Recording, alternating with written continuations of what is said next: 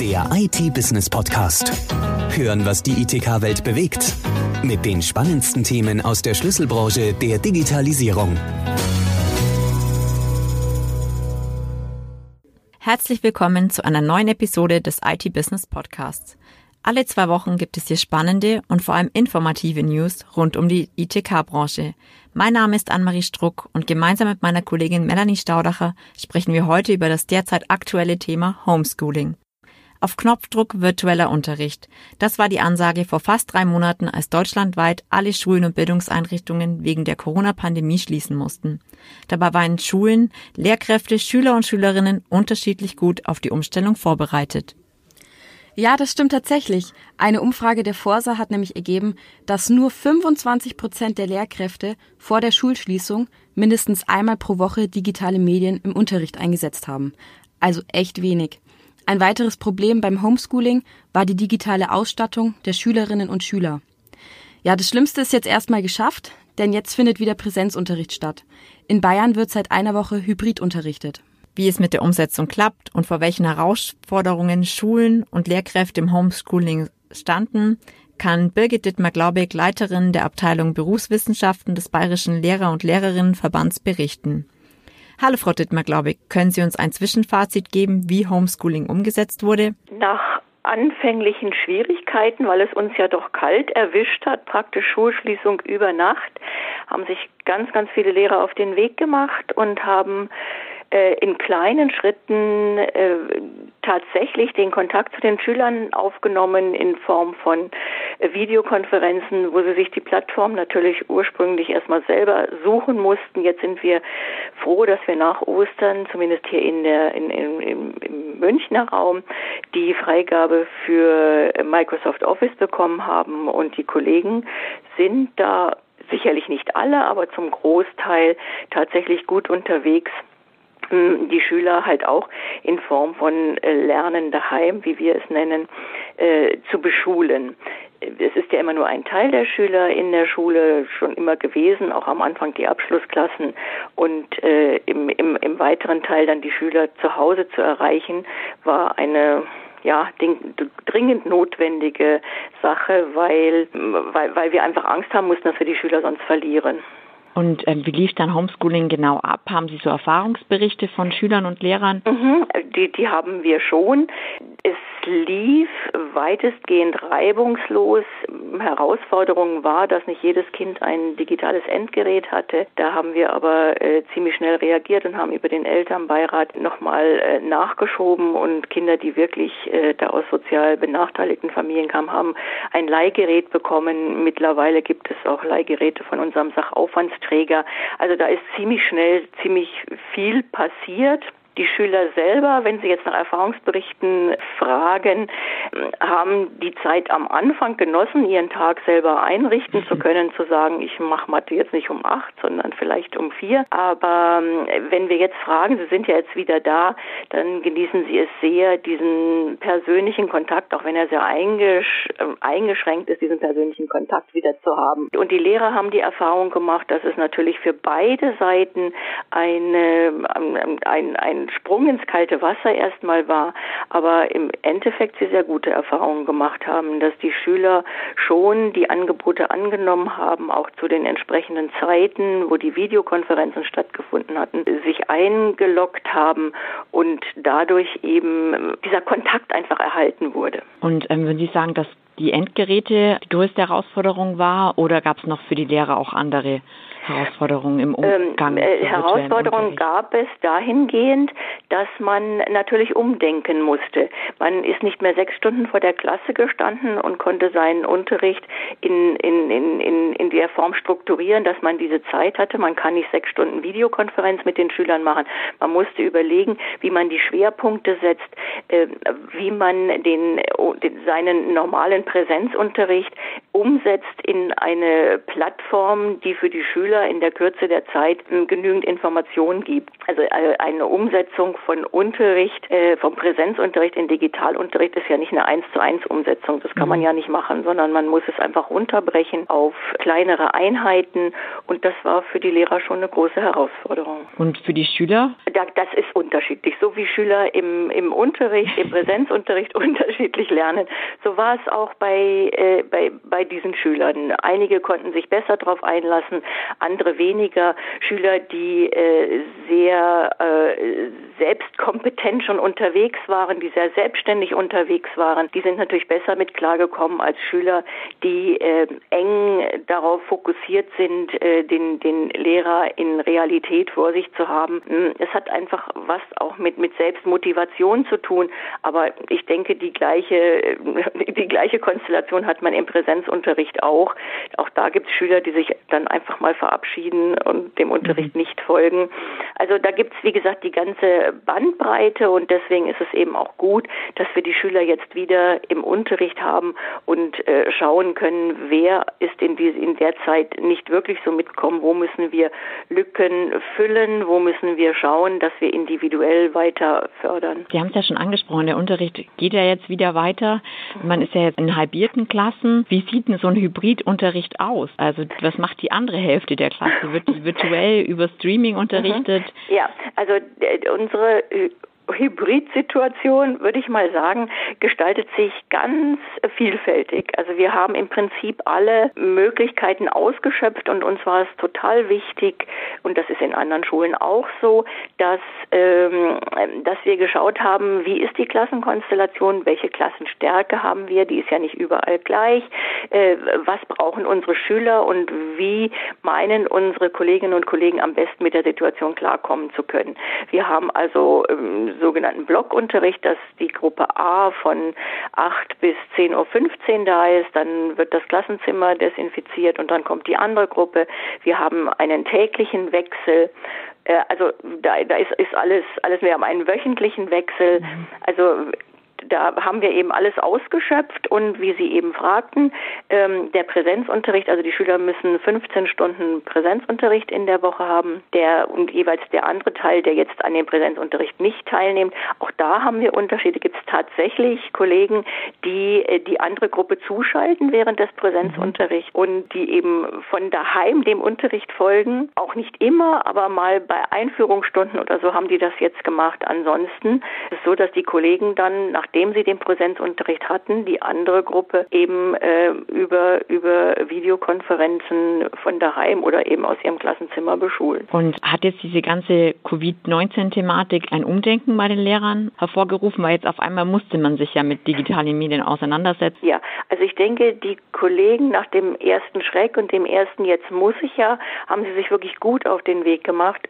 Sie haben sich reingedacht in die Dinge, sie haben sich mit Abstand eben auch äh, mit den Kollegen zusammengetan und haben gesagt, wie können wir das jetzt am besten für unsere Schüler aufarbeiten, dass wir sie weiter beschulen. Und das Fazit ist jetzt im Prinzip, dass sie sagen, es ist eine gute Möglichkeit, vielleicht auch mal ähm, noch weiter Unterricht zu individualisieren. Mhm meine eigene Vision wäre, dass es ja durchaus möglich wäre, dass man auf dieser Individualisierungsschiene einzelne Schüler, die, sagen wir mal, die im Stoff schon so ein bisschen weiter sind, vielleicht so zwei, drei aus der Klasse, dass man sagt, ihr könnt euch in Form von, äh, von äh, Videoteams am nächsten Donnerstag mal äh, daheim treffen und könnt an einem Projekt arbeiten. Da gibt es ja ganz tolle Möglichkeiten und dann kann man die die Präsenzschüler vielleicht nochmal in, in, in ihrer Individualität, da wo sie vielleicht noch nicht äh, so gut sind, weiter fördern. Und die, die dann äh,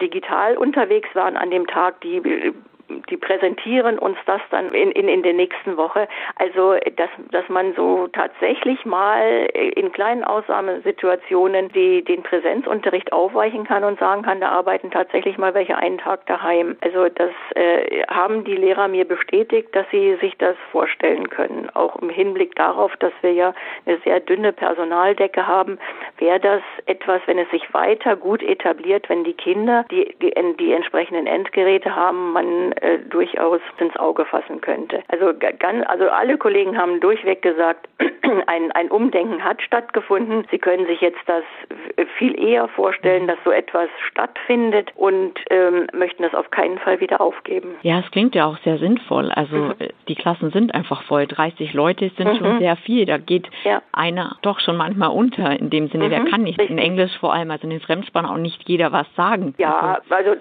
da, also das sehe ich jetzt eigentlich weniger, das okay. mit dem mit dem Sprechen, sondern ich sehe es eher so. ein ganz ganz wichtiger Punkt ist eben diese diese äh, dieser ganzheitliche Ansatz im im Unterricht, den Schüler also wirklich als Ganzes zu sehen und eben auch als als Individuum und ihm da eine Möglichkeit zu bieten, äh, an, in, an seinem äh, Leistungspunkt, an seinem Leistungsstand abzuholen und zu sagen, hier habe ich mal was ganz Spezielles für dich und das kannst du gut auch allein erarbeiten. Das hat man ja jetzt in kleinen Bereichen auch schon gemacht, dass man ähm, recherchiert, recherchieren hat lassen, äh, wenn es um bestimmte Bereiche ging. Da haben die Schüler auch unterschiedliche Aufgaben bekommen. Da hat man ja auch schon mit digitalen Endgeräten gearbeitet. Aber das eben auszuweiten und dem Schüler zuzutrauen, ähm, das ist auch ganz wichtig, dass die Lehrer gemerkt haben in dieser Zeit, wir können den Kindern ganz schön viel zutrauen, auch eigenständig irgendwas zu machen, selbstverantwortlich, sich mhm. selber zu motivieren. Und äh, das sind so Erfahrungen, die wir halt äh, ja für uns gemacht haben und die wir nicht wieder aufgeben möchten. Ja, das klingt ja ziemlich vielversprechend. Dann kommt aus der ganzen Krise doch was Gutes. Ja, ja, also es kommt, es, es kommt sicherlich was Gutes, weil ähm, man muss ja sagen, das Ganze ist ja etwas, also die, die, der, der virtuelle Unterricht ist ja so, so ein bisschen schleppend angelaufen. Wir haben, äh, was, was ja sehr sinnvoll ist, also Deutschland und auch Bayern haben versucht, das erst auf ganz, ganz sichere Füße zu stellen, aber dadurch hat sich das Ganze natürlich äh, ziemlich verzögert und durch Corona äh, sind jetzt Riesenschritte vorwärts gemacht worden. Ich weiß nicht, ob die sonst auch geworden, auch so, so stattgefunden hätten und insofern hat es schon etwas. Wir müssen jetzt nur aufpassen, dass wir uns das erhalten. Also das ist ist super wichtig. Also, dass wir nicht wieder in die Schule der Vergangenheit zurückfallen, sondern in die Schule der Zukunft. Ja, das klingt auch alles schon echt vielversprechend. Erstaunlich, was plötzlich möglich ist und wie Technologien den Unterricht verändern können. Für mich war das jetzt kaum vorstellbar, dass meine Lehrer früher ihren Unterricht live gestreamt hätten. Welche Rolle der Channel dabei spielt, das weiß Thomas Müller, Country Manager Deutschland bei ViewSonic. Hallo Herr Müller, können Sie ein Zwischenfazit geben, wie gut Homeschooling funktioniert hat? Also das Thema wurde halt, das Thema Fernunterricht oder sogenanntes Homeschooling, als auch die Digitalisierung wird jetzt durch diese Virus-Thematik entsprechend vorangetrieben. Und haben Sie Erfahrungsberichte, wie gut die Schulen bereits ausgestattet waren?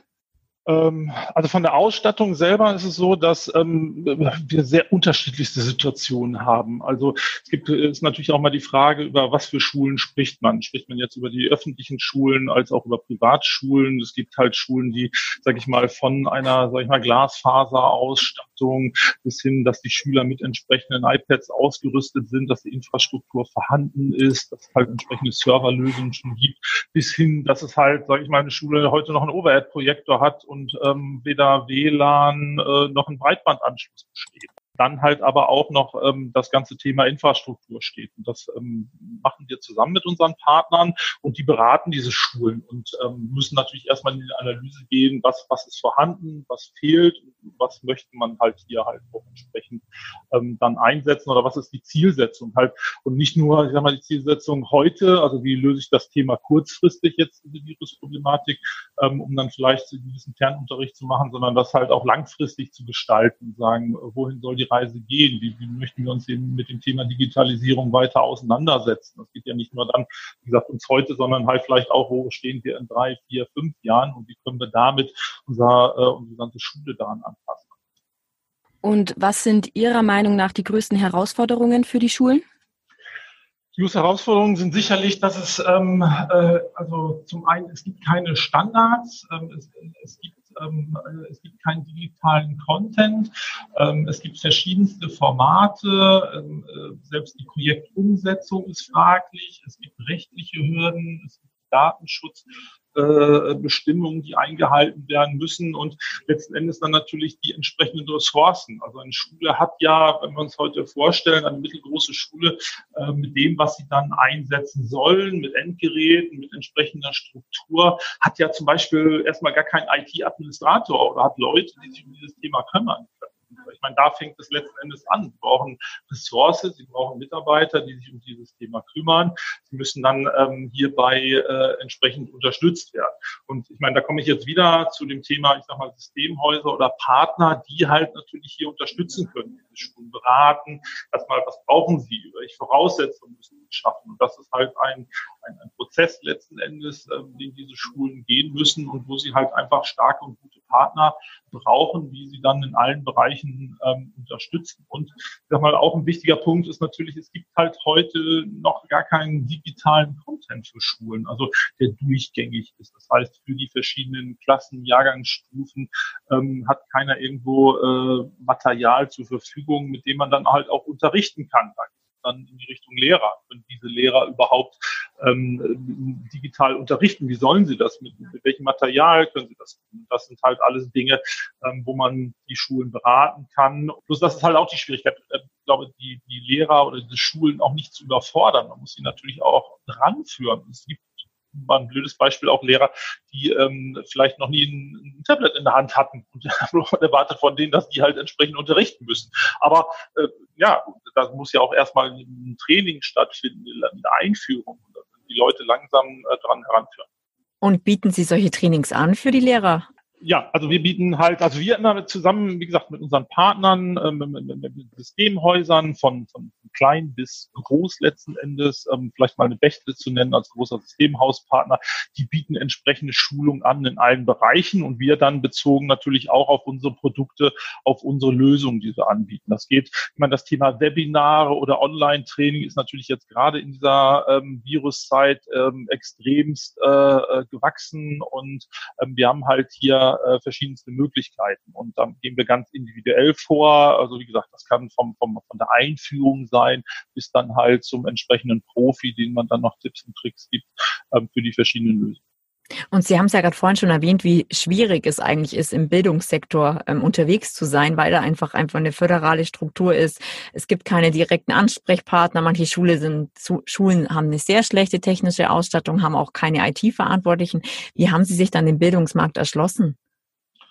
Naja, also letzten Endes, äh, wir sind ja schon längere Jahre halt hier tätig und, und, und kennen halt diese Problematiken und ähm, die ist wie Sie gesagt haben, sehr individuell. Also wie gesagt, es ist ja mal die Frage, wer setzt dieses Projekt um? Ist es dann halt irgendein Lehrer, der, sage ich mal, IT-Kenntnisse hat? Ist Schulleiter? Geht es über ein kommunales Rechenzentrum, die das zentral machen? Und hier muss man dann individuell darauf eingehen. Und wir bieten halt oder können ja nur anbieten, entsprechende Projektunterstützung zu geben. Und die kann dann halt sehr umfangreich sein, dass das halt bis hin zu, zur entsprechenden Komplettbetreuung geht oder halt ähm, nur für halt entsprechende äh, Lösungen für einzelne Klassenräume oder ähm, da, da gibt's alles. Aufgrund der aktuellen Thematik und der ganzen Covid-19-Situation haben Sie eine Veränderung festgestellt bei den Schulen, bei den Partnern, dass dann die Lehrer vielleicht auch offener sind als zuvor. Also Sie haben es ja schon erwähnt, manche Lehrer hatten davor nicht, nicht mal ein Tablet in der Hand, noch mit Overhead und jetzt auf einmal musste ja quasi ähm, virtuell unterrichtet werden. Ja, also definitiv. Ich glaube, ähm, es setzen sich letzten Endes alle damit auseinander. Wir merken, dass wir halt äh, verstärkt jetzt mehr und mehr Projektanfragen haben und das ganze Thema an Fahrt aufnimmt. Und ich glaube, wir werden halt durch die Situation, ähm, äh, das erleben, dass sie jetzt alle sich, sage ich mal, vorbereiten, finden und es entsprechende Lösungen gibt. Und ähm, auch das Gute ist ja, dass man dann vielleicht von anderen Schulen lernen können, die das bereits ähm, umgesetzt haben. Und dann wird das, glaube ich, in der zweiten Jahreshälfte und dann entsprechend ähm, äh, äh, sicherlich an Fahrt aufnehmen. Das und glauben Sie, dass sich das bei den Lehrern etablieren wird? Oder wird das dann quasi wieder alles zurück auf ähm, doch Präsenz und Frontalunterricht? Oder glauben Sie, dass Sie die Vorteile merken? Definitiv gibt es Vorteile dadurch. Und ich meine, äh, Digitalisierung und digital unterrichten als auch Fernunterricht zu machen, bietet ja eigentlich, sagen wir mal, nur Vorteile, sondern wir wollen ja modern unterrichten. Ähm, die Welt ist in einem digitalen Wandel und ähm, ich sag mal, es hat ja auch damit zu tun, dass man Sachen äh, aufzeichnen kann, dass man Schüler daran teilnehmen kann, die vielleicht die Möglichkeit äh, nicht haben, an dem Unterricht teilzunehmen. Die können dann online mit, mit unterrichtet werden oder man kann das wiederholen. Und ich glaube, man wird einfach dadurch äh, moderner und besser und ähm, hat mehr Möglichkeiten. Und ich meine, die Unterrichtsform, sagen wir mal jetzt, äh, Videos mit einzubinden, ist halt auch einfach, man kann durch ein Video natürlich auch Inhalte wesentlich schneller ähm, und, und besser äh, ähm, zu den Schülern transferieren als, ähm, sage ich mal, jetzt im, im klassischen Unterricht. Also gibt es einfach Vorteile. Ich glaube, klar gibt es die, die dann auch gewisse Sachen kritisch sehen, aber generell sind wir, äh, sage ich mal, in einem digitalen Wandel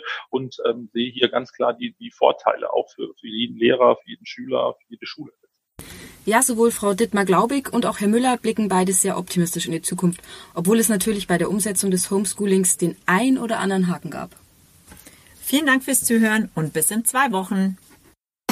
Der IT-Business Podcast. Hören, was die ITK-Welt bewegt. Der Audiopool mit den spannendsten Themen aus der Schlüsselbranche der Digitalisierung. Jetzt abonnieren auf Spotify, Soundcloud, YouTube, Deezer und iTunes.